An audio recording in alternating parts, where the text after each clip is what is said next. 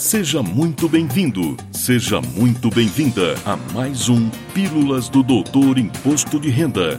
Dicas, orientações, notícias, informações úteis e conhecimento na dose certa.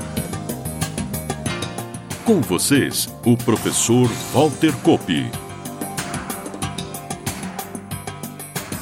Olá, vamos falar de imposto de renda e, mais precisamente, de rendimentos recebidos do exterior.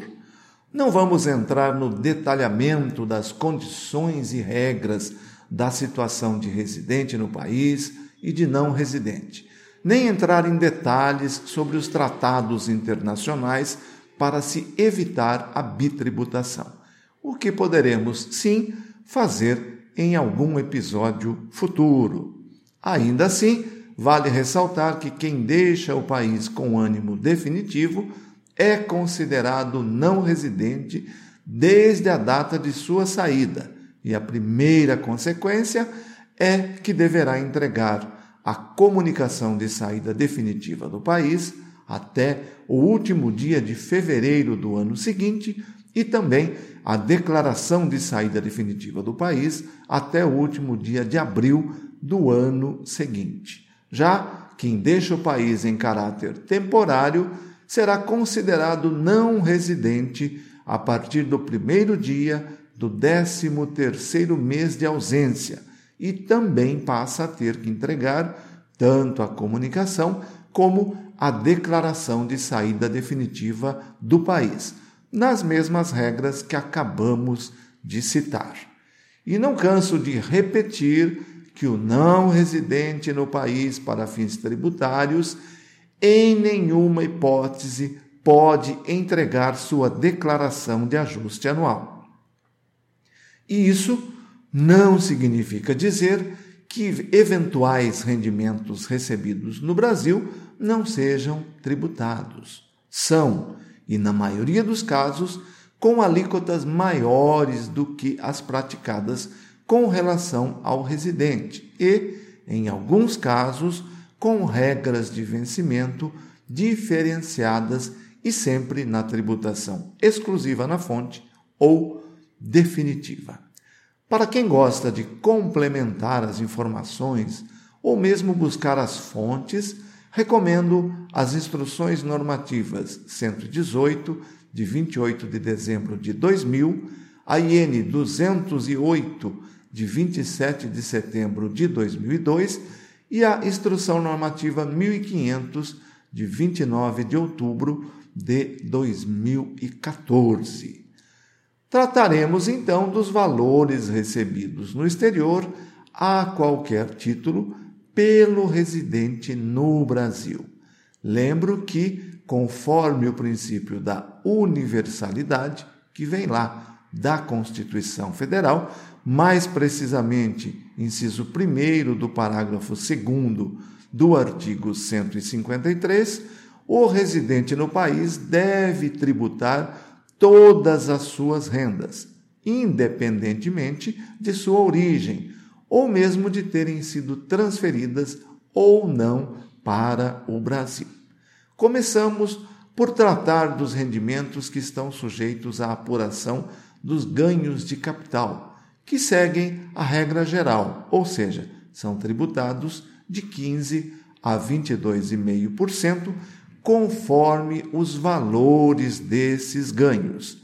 Nesta forma de tributação estão enquadrados rendimentos relativos à alienação de bens ou direitos no exterior, incluindo ativos como ações adquiridas diretamente em bolsa de valores, liquidação ou resgate de aplicações financeiras em moeda estrangeira feitas no exterior, aqui se incluindo inclusive contas remuneradas e também a alienação de moeda estrangeira mantida em espécie. Para o caso de atividade rural exercida no exterior, eventual resultado positivo vai integrar a base de cálculo da declaração de ajuste anual. Já os demais rendimentos recebidos, do trabalho ou não, transferidos ou não para o Brasil, são tributados pelo Carnê-Leão no mês do recebimento e na declaração de ajuste anual. Lembro que o Carnê-Leão se chama recolhimento mensal obrigatório. Portanto, não é opcional. Basta que o valor recebido do exterior, convertido para reais, ultrapasse em valores de hoje R$ 1.903,98, que o carnê-leão deverá ser apurado e recolhido mensalmente. Claro, como estamos falando de residente no país, recebendo valores do exterior, na apuração mensal do Carnê-Leão poderão ser deduzidas da base de cálculo pensão alimentícia paga, dependentes, contribuição previdenciária oficial e despesas de livro caixa, quando permitidas em função da atividade. Observadas as regras próprias em relação a países que tenham acordos para evitar bitributação ou reciprocidade de tratamento, pode ser compensado o imposto de renda pago no país de origem.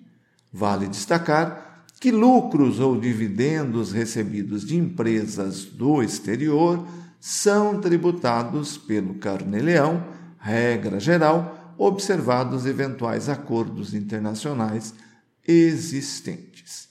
E antes de encerrar, lembramos que as regras para a conversão do imposto pago, demais pagamentos e rendimentos do exterior estão na Instrução Normativa 208, artigo 16, e também que existe uma lista de situações específicas, em especial relativas a servidores de organismos internacionais e outros que ficaria muito extenso e cansativo tratarmos aqui. E se você precisar de mais detalhes, recomendo o Perguntão da Pessoa Física 2021 a partir da pergunta número 130. Agradecendo a sua atenta audiência, ficamos por aqui.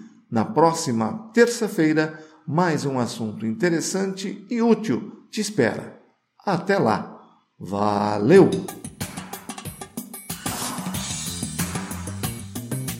Na próxima semana tem mais Pílulas do Doutor Imposto de Renda. Obrigado por ter ficado conosco. Espalhe a novidade aos amigos. Mande suas sugestões de pauta, seus elogios e suas críticas para pílulas.doutorir.com. Até lá!